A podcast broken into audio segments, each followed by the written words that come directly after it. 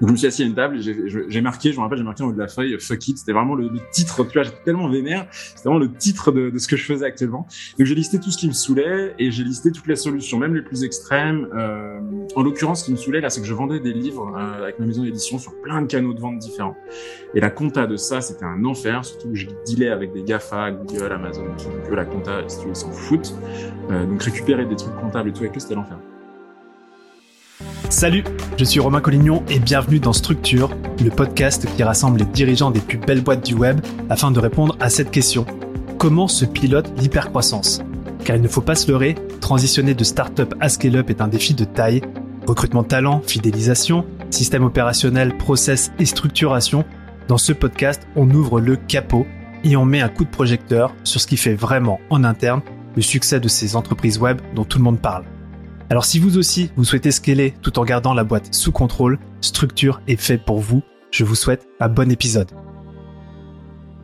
J'ai l'immense plaisir d'accueillir aujourd'hui Stéphane Paton, fondateur de Fantastic Book. Alors Fantastic Book, c'est un service en ligne qui permet aux auteurs de vendre leurs livres en auto-édition directement depuis leur site internet. Et une fois vendu, fini la prise de tête, Fantastic Book s'occupe du reste, que ce soit l'impression, le stockage dans leur, dans leur entrepôt à Lyon et même l'expédition. Si je voulais euh, interviewer Stéphane sur structure, c'est pour mettre en lumière sa zone de génie qui consiste à gérer et à processer des systèmes très complexes comme la logistique par exemple, ce qui permet entre autres à Fantastic Book de générer un CA annuel d'un million d'euros avec simplement cinq employés. Ça nous montre aussi que Fantastic Book, c'est une machine qui est bien huilée. Alors je suis impatient de creuser tous ces sujets avec Stéphane et sans transition aucune, Stéphane, comment vas-tu? Salut Romain, ça va très très bien. Bonjour à toi et à tous les auditeurs de Structure. Alors, je te propose de démarrer avec un focus sur Fantastic Book. C'est une boîte que tu as fondée, c'était en 2016, 2017 2017, ouais.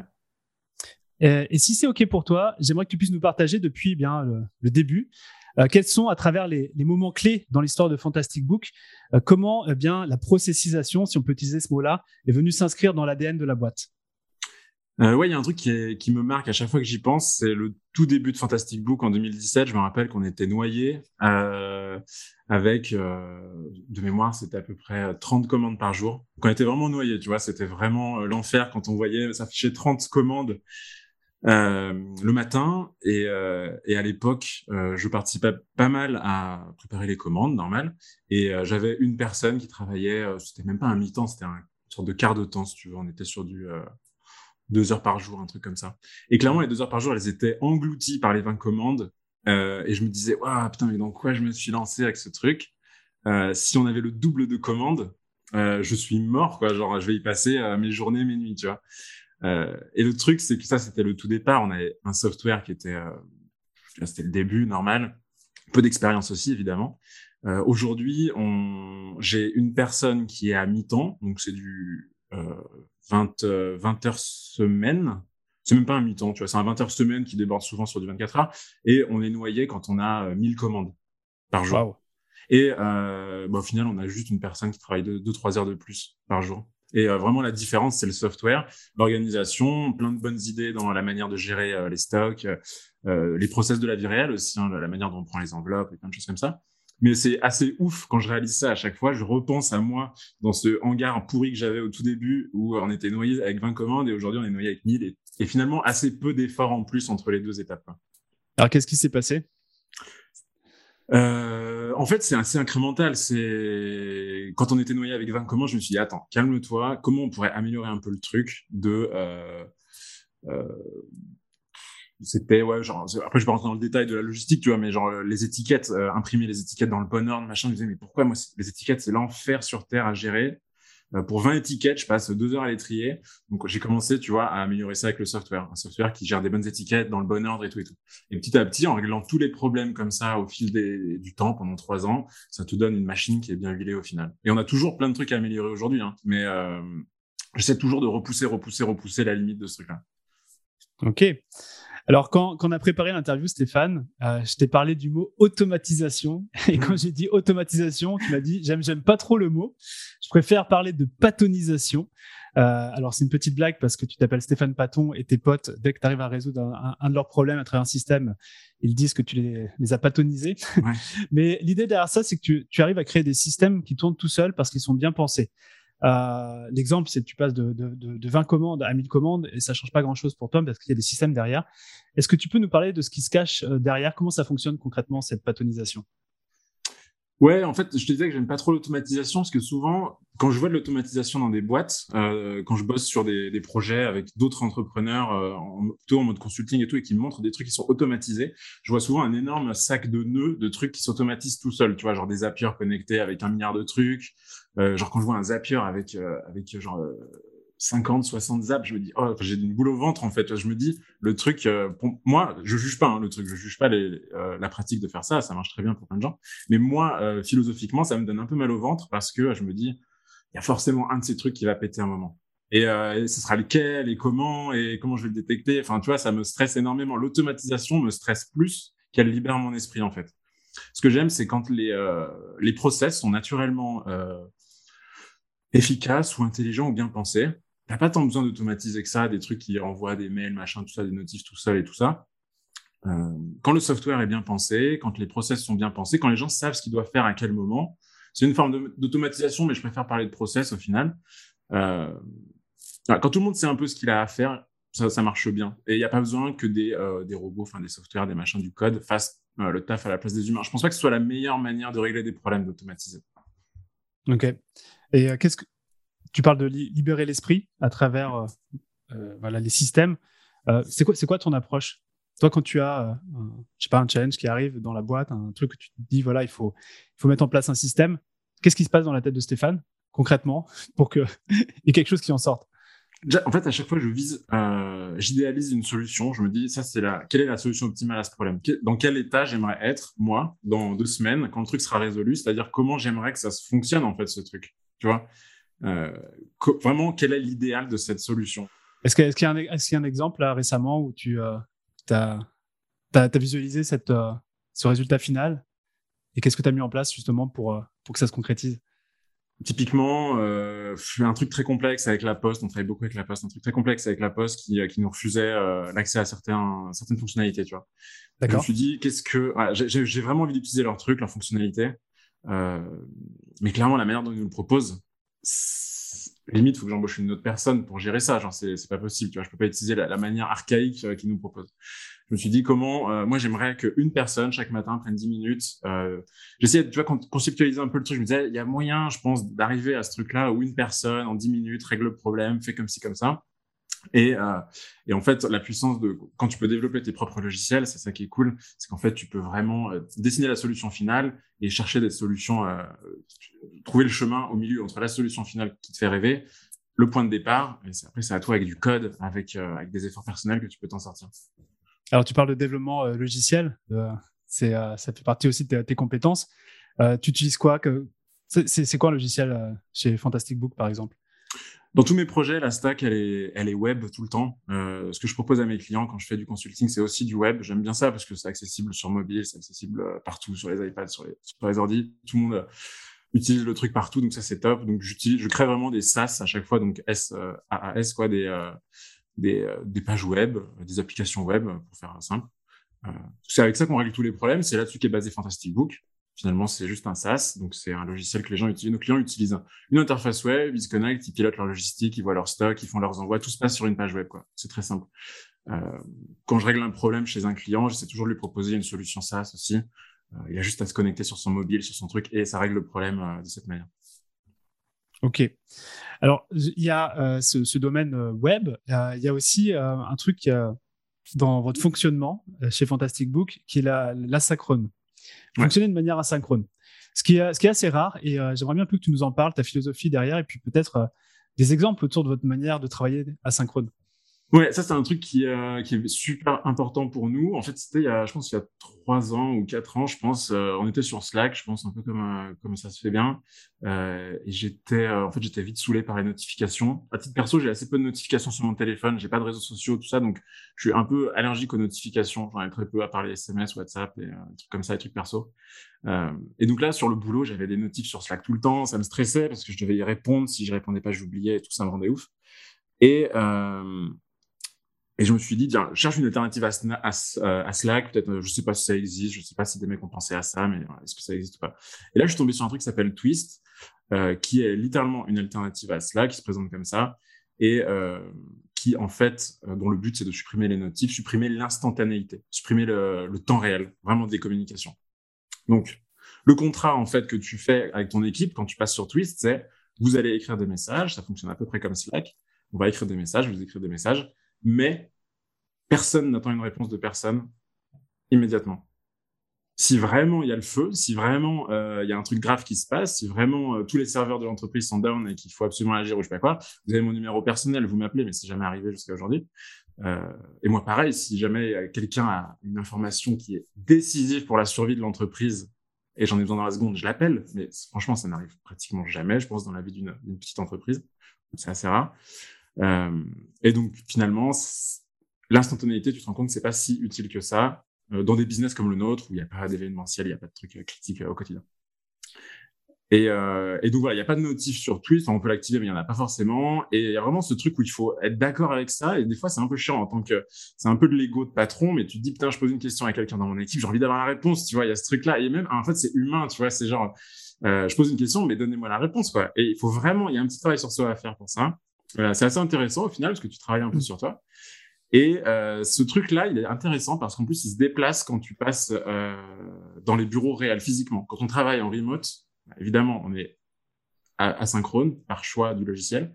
Mais quand on va dans les bureaux, quand on travaille dans nos bureaux, euh, il y a aussi ce truc qui doit s'appliquer, c'est-à-dire qu'on vient pas taper sur l'épaule d'un collègue pour lui demander euh, un truc, tu vois. On va pas le déranger dans son travail. Et ça, c'est très dur en vrai. Hein. C'est très très dur parce que moi-même je le fais. En vrai, on fait tous cette erreur au bureau. Il y a pas de souci, tu vois.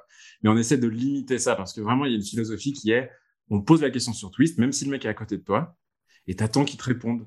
Et, ça, c'est super important. Et on fait ça euh, pour tous les projets euh, internes. Tu sais, nous, on est sur Slack, on utilise aussi Asana. Et c'est vrai que dans Slack, on a développé cette culture de dès qu'il y a une action à faire, c'est pas c'est pas sur ça que ça se passe. Et on a une intégration qui permet à partir d'un message quand on voit que ça va générer si tu veux un truc qu'on peut pas répondre tout de suite, boum, on crée la tâche Asana. Ce qui du coup c'est devenu de manière asynchrone. Ça. maintenant, moi je suis assez curieux de savoir euh, euh, quand même, tu vois, comment vous gérez cette euh, au-delà de d'utiliser un outil asynchrone et que l'équipe soit au courant que vous travaillez de manière asynchrone, mhm. au jour le jour, quand même, les projets doivent avancer. Donc, est-ce que vous avez mis en place des systèmes, des, des modes de fonctionnement qui permettent d'être asynchrone? Euh, ouais, bah en fait on a euh, Twist pour la discussion, pour tout ce qui est euh, vraiment discussion un peu lourde entre guillemets, des trucs qui méritent une discussion, des échanges de messages, etc. Et puis pour vraiment faire avancer les projets, on utilise Todoist.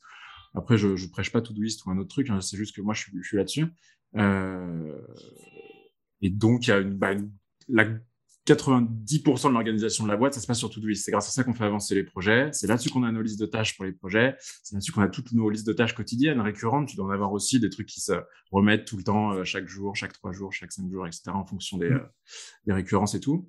C'est vraiment Todoist qui sert à ça. Et c'est ce que j'adore euh, dans le, la synchrone, c'est que je pose une tâche dans Todoist. Quand elle est bien expliquée au bon endroit, à la bonne personne, c'est fait. Juste c'est fait parce que les gens utilisent bien l'outil. Ils voient la tâche arriver, ils la font à la date où c'est marqué. Et euh, il n'y a pas ce stress que je vois euh, dans, certaines, euh, certains business, surtout des anciens business où il n'y a pas d'outils en ligne, où le mec va dire une tâche, c'est à l'oral, tu vois, genre, hey, tu vas me faire ça? Et ça, ça me donne la boule au ventre. Je me dis, mais mec, il n'y a aucune chance qu'elle soit faite, ta tâche. Elle est trop mal dite, trop mal expliquée. Elle est... Tu vois Ouais, alors on discutait ça dans un de nos masterminds entrepreneurs, justement, où c'était plus une friction avec, avec un employé, mmh où voilà, une, une, demande avait été faite à l'oral. la réaction a été, mais attends, ça doit passer dans Asana, ça, ou dans Todoist, euh, pour être sûr que ça, soit réalisé. Alors, euh, j'ai souvent moi des conversations justement avec des entrepreneurs euh, sur, des fois, ces conversations clivantes entre l'utilisation de la technologie d'une part, tu vois, le côté un petit peu tout automatisé, et puis le côté ressources humaines d'autre part, où finalement, euh, bah, si on met trop de technologie, il n'y a plus d'humains, euh, etc. Tu as une approche assez particulière là-dessus, toi, entre la notion de technologie et, et de ressources humaines. Est-ce que tu peux nous, partager ça?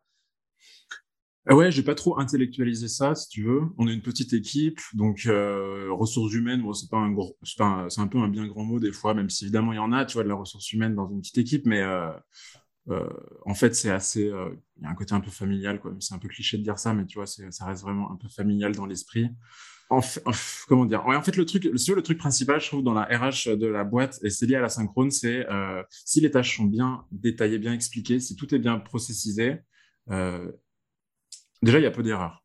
Et s'il y a une erreur, honnêtement, dans 95% des cas, je la prends pour moi, cette erreur. Quand quelqu'un d'autre fait une erreur, je la prends vraiment pour moi, parce que s'il euh, y a cette erreur, il y a de fortes chances que ce soit juste que le process était merdique, j'ai mal expliqué la tâche, euh, etc.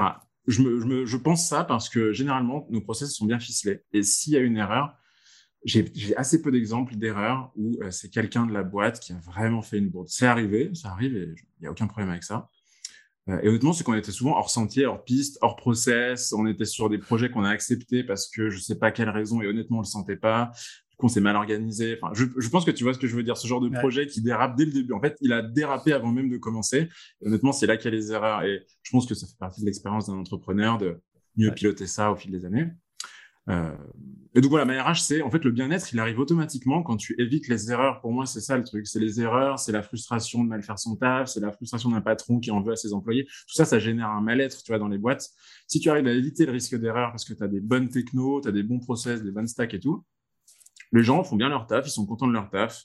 Euh, ça se passe bien. Et moi, ce que je propose aux gens qui taffent avec moi, c'est juste un bon taf. C'est pas, euh, c'est pas des missions de vie, des trucs méga profonds et tout. Je veux juste qu'ils aient du kiff à venir travailler qui fassent un job qui leur plaise évidemment, euh, qui rentrent chez eux l'esprit super léger, euh, qui pensent pas au taf quand ils rentrent chez eux, parce que je vois trop de gens autour de moi qui sont détruits par ça, qui pensent au taf mmh. H24 et tout.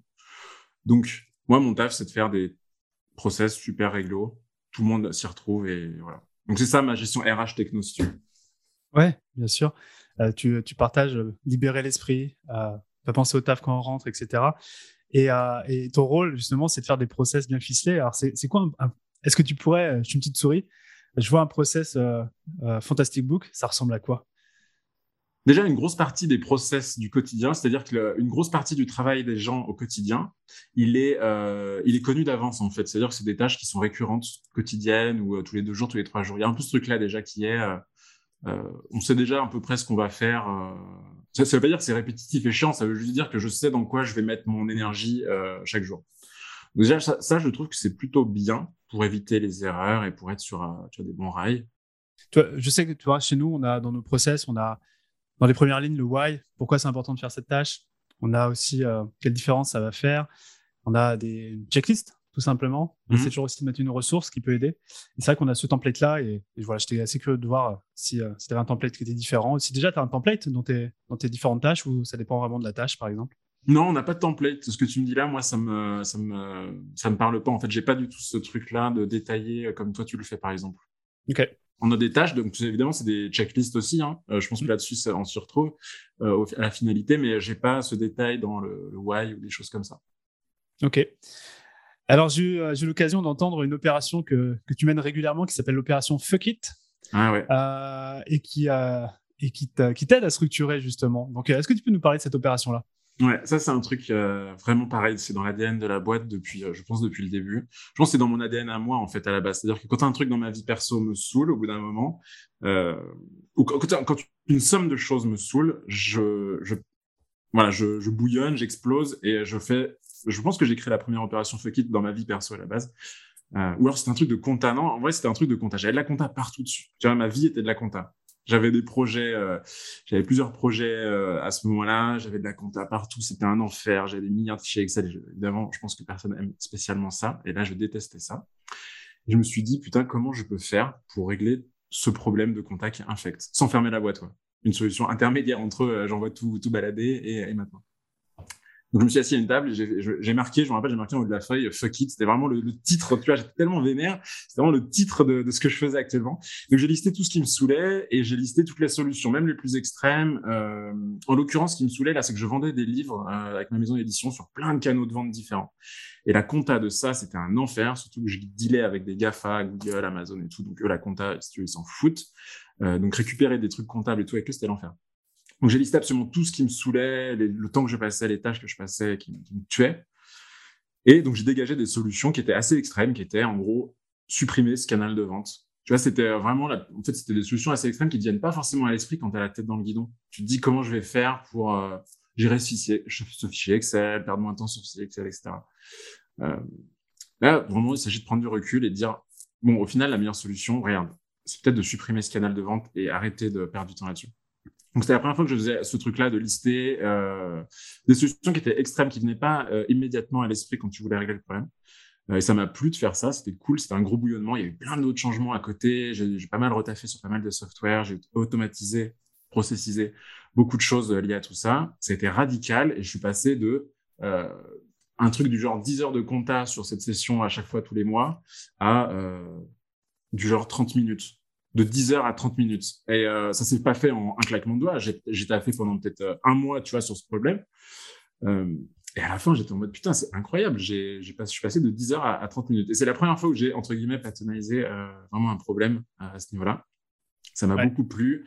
Donc là, j'ai commencé à me dire waouh, il y a des trucs de fou à faire avec euh, avec cette idée de euh, de, de, transformer des, des énormes volumes de taf en rien du tout, en 30 minutes, 2 minutes, des choses comme ça. Euh, Excellent. Et euh, c'est souvent, enfin, on peut avoir deux perspectives par rapport à une frustration ou des obstacles que l'on voit dans notre quotidien. Soit c'est de mettre tout ça sous le tapis en espérant l'oublier et que ça disparaisse. C'est rarement le cas. Soit c'est effectivement de, de, de, prendre la mesure et faire une opération fuck it, comme tu le dis si bien, et de se dire, OK, nous, nous on a cette démarche-là, quand il y a quelque chose qui nous embête, c'est soit kill, keep, combine. Soit on kill parce que du coup, on n'a pas besoin. C'est un peu ce que tu as fait aussi. Soit c'est keep, mais si on keep, faut avoir savoir transformer euh, la chose pour que ça soit plus euh, une source d'énervement. Soit c'est combine parce que souvent aussi c'est qu'on complexifie euh, au fur et à mesure l'avancement dans la boîte et de se dire bah, en fait on peut simplifier en combinant avec autre chose. Donc on a un peu cette philosophie nous. Ouais ouais ouais. Au final oui c'est assez proche au final ouais. Mm. Et bah, cette opération Fuck It, moi j'ai depuis que je suis ce que, ce que tu fais, j'ai le sentiment que ton parcours entrepreneurial et différentes boîtes, donc là j'ai surtout pas parlé de Fantastic Book, mais euh, à travers ta, ta, complexité et tes frustrations, tu arrives à développer des outils, des softwares qui mhm. derrière deviennent en soi même des unités, on va dire des nouvelles entreprises. Euh, Est-ce que tu peux un peu nous, nous parler de ça? J'ai le sentiment que de, de, de tes de, de, de, ouais, de ces obstacles, tu arrives à, à, créer finalement des, des nouvelles boîtes. Est-ce que tu peux nous en parler? C'est une approche que j'appelle ouais, microservice c'est un terme qui, euh, qui existe euh, à la base dans le développement logiciel, sans rentrer dans le détail, mais en fait, tu peux faire, euh, quand tu conçois un, logiciel en tant qu'ingénieur logiciel développeur, tu peux considérer au sein de ce logiciel soit que tu fais, pour simplifier, un code qui est monolithique, c'est-à-dire que tout vient se greffer autour du même, le code est, voilà, c'est un gros bloc de code pour faire simple, ou alors tu dis non, mon software, je veux que ce soit plein de petits services qui vont faire fonctionner un gros truc, et ce gros truc, c'est ton logiciel final. Euh, donc cette approche, elle, est vraiment issue du développement logiciel à la base. Euh, c'est deux écoles de pensée, si on peut voir les choses comme ça. Et en fait, on se rend, je me rends compte qu'elle est assez intéressante à utiliser dans le business euh, à plusieurs niveaux. Par exemple, quand je choisis un logiciel existant, tu vois, de productivité, par exemple, je te parlais de Todoist, de Twist, plein de trucs comme ça. J'ai vraiment besoin, ça c'est vraiment une sorte de chimie interne à moi, tu vois, mon cerveau, j'ai vraiment besoin que ce logiciel fasse une seule chose bien et euh, j'ai besoin de pouvoir killer, comme tu disais, cette brique, ce logiciel, si un jour ça me saoule, si un jour je me sens euh, captif parce que la, boîte a changé de, de philosophie ou de direction ou je sais pas quoi, j'ai vraiment besoin de, de, garder une sorte de liberté, tu vois, très importante et de pouvoir killer toutes les briques de ce que j'utilise au quotidien. Donc déjà, tu vois, dans l'aspect euh, de ce que j'utilise moi, je suis très microservice dans le sens où je veux que chaque, chacun de mes logiciels en tant que client soit une seule brique qui fait un truc bien. Et je juge pas du tout, encore une fois, euh, l'usage d'Asana et tout. Mais Asana, c'est à l'inverse de ça, où il y a plein d'autres trucs à l'inverse de ça, hein, d'ailleurs, et ça fonctionne parfaitement pour euh, des millions de personnes. Euh, moi, ça m'angoisse Asana parce que je sais que je suis trop captif d'un seul truc qui fait plein de choses. La notion de dépendance Ouais, la notion de dépendance. Ouais, exactement. j'adore pouvoir changer chaque brique de ma, de ma, de ma pile technique en gros. Euh, et donc cette approche, ouais, effectivement, comme tu disais, je la, je l'adore aussi pour monter des business. C'est-à-dire que, bon, au début, je me pose pas trop la question, je monte un nouveau projet, advienne que pourra, tu vois, le truc, euh, je, le pense comme il vient, etc. Mais quand le truc commence à prendre en maturité, souvent, il se dégage euh, l'idée que euh, je pourrais découper ce, gros projet en petits projets qui pourraient être un peu autonomes, indépendants chacun et qui pourraient presque avoir une vie séparée, etc. Donc, c'est arrivé pas mal de fois dans l'histoire de mes boîtes. Par exemple? Bah, la dernière en date qui est assez cool, d'ailleurs issue d'une opération Fuck It, qui était, je pense, la plus grosse que j'ai jamais fait de ma vie, euh, qui a débouché sur la création d'une filiale, qui a avec euh, un associé, euh, un gros déménagement de l'entrepôt qu'on avait dans un nouvel entrepôt. Enfin bref, c'était vraiment la plus grosse opération Fuck It que j'ai faite en termes de conséquences. c'était il y a deux trois mois là d'ailleurs. et donc, bah, c'est un très bon exemple, c'est que Fantastic Book, qui est un service qui permet voilà d'automatiser l'impression et l'expédition de tes livres. Avait été en fait en interne à la fois une boîte d'édition de livres, on aide des gens à imprimer leurs livres, on le met en page, tu vois, il y a toute une partie un peu éditoriale où on va aider des, gars à gérer l'impression de leurs livres et, le PDF de leurs livres. Il y avait une grosse partie logistique, enfin énorme partie logistique même qui a cannibalisé beaucoup de temps et d'énergie euh, au sein de l'équipe. Donc là, on devait stocker, expédier les commandes, euh, gérer énormément de choses euh, du quotidien liées à tout ça. L'idée, ça a été de créer une filiale qui est uniquement logistique donc Fantastic Book sous-traite sa logistique à une filiale qui nous appartient. Donc tu vois, c'est on pourrait se dire c'est juste un jeu de chaise musicale, tu vois, mais en fait non, parce que quand tu commences à créer des petites boîtes noires comme ça dans ton business où chaque truc fait bien une chose et euh, est connecté au reste, en fait tu changes beaucoup d'état d'esprit, tu optimises beaucoup les boîtes noires, tu euh, chacun, chaque personne qui travaille dans une boîte noire a moins de charge de travail parce qu'elle voit juste son truc, elle a plus à s'occuper de tous les problèmes relatifs à ce qui débordait chez elle avant. C'est une autre boîte noire, c'est un autre problème, c'est quelqu'un d'autre qui gère ça. Et en fait, ça change tout, quoi. Ça change vraiment tout dans l'approche. Ouais, tu arrives aussi à créer des profit centers. Euh... Aussi, ouais, ça, c'est ça qui est génial. Ouais. Travers tes microservices. Effectivement, ouais, bah là, par exemple, effectivement, la filiale logistique, elle sert à, euh, elle, elle, elle, offre des services logistiques plus larges que ce que Fantastic Book proposait. Donc, on arrive à capter une nouvelle audience sur ce projet-là qu'on captait pas avec Fantastic Book. On refusait en fait de servir. On pouvait pas servir n'importe quel client à l'époque. C'était que du livre. Maintenant, on a une boîte logistique qui est généraliste. Donc, c'est assez cool. J'ai fait ça à plusieurs reprises. Euh, un exemple que tu connais, c'est euh, qui, est, qui est assez intéressant dans en tout cas dans, mon histoire à moi perso, euh, ça, a eu un impact, je veux dire, pour moi. C'était la création d'un plugin de quiz. Euh, j'avais besoin de créer un quiz, donc besoin tout bête, j'avais besoin de créer un quiz il y a genre 6-7 ans, je crois, sur un, site WordPress. Euh, je trouvais aucun plugin qui me convenait, donc j'en ai codé un. Et je me suis dit, bah, quitte à le coder et à m'emmerder à coder ce truc-là, autant le mettre en vente sur une place de marché. Donc c'était euh, Code Canyon, le truc où tu achètes les plugins de WordPress. Et il s'avère que le truc a eu un énorme succès. Il a généré genre 100 000 dollars par an pendant plusieurs années. Euh, donc euh, c'était super intéressant, tu vois. Encore une fois, c'était un besoin que j'avais fait pour euh, qui réglait un problème perso. J'ai ex... je sais pas externalisé le mot, je sais même pas ce que c'est. C'est extrait. J'ai extrait ce truc-là. J'en ai fait une, une, petite boîte à part et, et, ça a marché. Donc ça, c'est vrai que c'est une, une, démarche que je kiffe. quand tu extrais tes solutions et que tu en fais un produit, tu es beaucoup plus exigeant aussi. Il y a ce truc-là. Ouais. Et encore une fois, moi, ce que j'adore, c'est que ça cloisonne les problèmes. Ça cloisonne le problème et euh, ça évite qu'il déborde euh, sur le reste. Ça, c'est cool. Mmh. Super inspirant. Euh, moi, ça me donne des idées aussi au sein de la boîte, nos, nos, différents départements et nos différentes expertises, d'aller un cran plus loin pour se dire, OK, on, ça nous permet, nous, de, de, bien faire notre job, mais aussi d'aller un cran tellement plus loin qu'on peut mettre ce service au service ouais. d'autres boîtes. Euh, superbe. Écoute, j'aimerais qu'on qu qu'on prenne le virage euh, de, de, la fin de cette interview et j'aurais quatre, quatre, questions à te poser. -hmm. Alors, tu, tu m'as déjà gâté en termes d'outils, mais j'aimerais bien, euh, euh, comme j'étais sous la main, que tu nous parles un petit peu de productivité personnelle, productivité de boîte. Euh, quels outils tu utilises, toi? Euh, bah, au final, très peu d'outils. Une boîte mail, ça c'est vraiment euh, le truc principal. J'adore les mails euh, parce que c'est simple. C'est euh, il y a un côté technique que j'aime bien aussi. C'est très il y a un côté très open source dans le côté dans le mail où ça, ça, ça appartient à personne ce protocole. Tu vois, j'adore ça. Mmh. C'est pas une boîte qui contrôle le mail dans le monde. Ça c'est un truc que j'adore. donc la boîte mail, c'est con, mais c'est vraiment le truc principal. Et puis après Todoist et Twist. Donc Todoist pour la gestion des tâches, des process euh, Twist pour les discussions internes. C'est une sorte de, en gros, on peut voir ça comme une sorte de forum interne à, l'équipe. Euh, Et puis pour la documentation, c'est aussi un truc qui est super important. On documente tous nos process.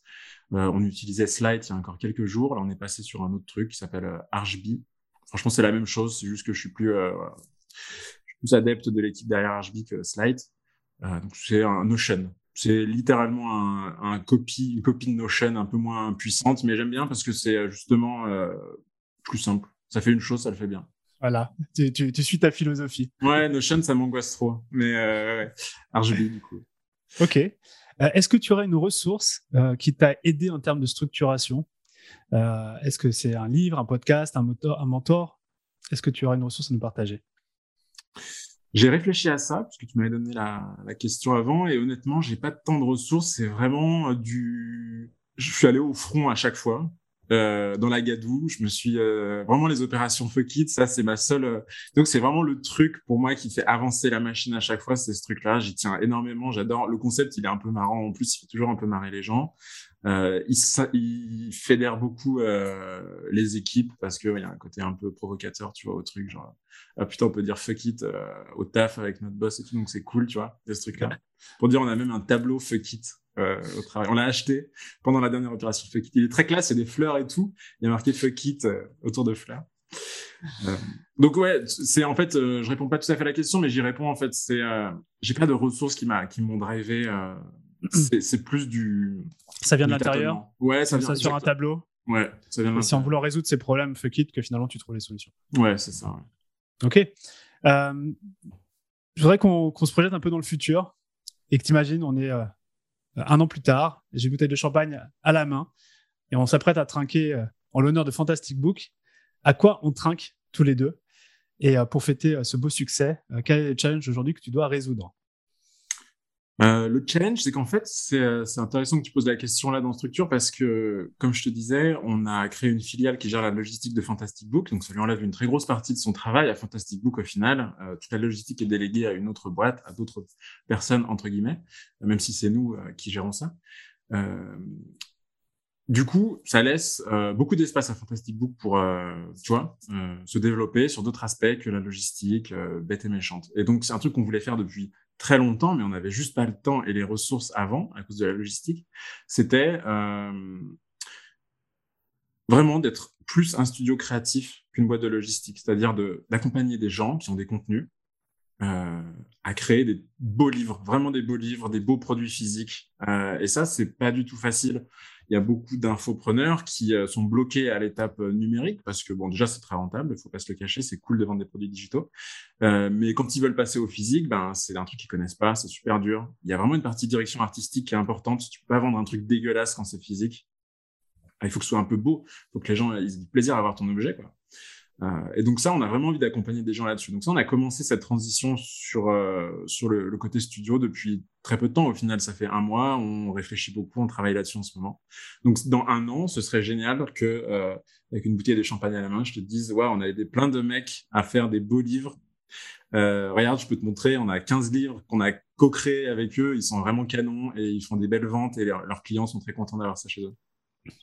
Génial. Pour, pour terminer, est-ce que tu pourrais résumer notre échange en trois pépites? Quelles sont les trois pépites que tu veux laisser à notre audience? Euh, Alors après, ouais, bon, c'est pas une fausse humilité, mais juste, euh, je pense que vraiment, je, je suis pas très bien placé pour donner des, conseils euh, aux gens, mais en tout cas, moi, ce qui est des piliers pour euh, mon développement, c'est euh, voir les choses en microservices, découper les problèmes en plus petits problèmes. C'est un peu le truc de base, diviser pour mieux régner, je pense, mais euh, pas créer des usines à gaz. Ça, c'est vraiment le premier truc. Et s'éloigner des usines à gaz. Euh, deuxième truc, ben, pourquoi pas faire des petites opérations fuck it si, euh, si vous m'écoutez et que vous êtes en train de péter un cap sur plein de problèmes, des, une somme de problèmes. Littéralement, prenez une feuille, un stylo, écrivez tous les trucs qui sont affreux dans votre vie, pro, perso, j'en sais rien euh, et toutes les meilleures, toutes les solutions les plus radicales. Et vraiment, ça aide énormément. C'est con, en fait, dit comme ça, ça paraît évident, mais en fait, on le fait pas, vraiment. Euh, et troisième point, euh, je dirais que c'est quand même ce truc des erreurs et du bien-être. C'est-à-dire si vous avez l'impression d'être frustré parce que vos équipes font des erreurs, beaucoup d'erreurs, il y a un problème de, voilà, de délégation, en fait. C'est un énorme problème, là, je peux pas la... C'est pas mon petit truc qui va régler en deux secondes, mais si vous avez ce sentiment de, euh, de perdre beaucoup d'énergie dans la délégation, euh, bah, je pense que Romain déjà peut beaucoup vous aider là-dedans. Et je pense que ça passe par des bons process et ça soulage tout le monde, ça soulage les gens à qui vous déléguez et ça vous soulage vous.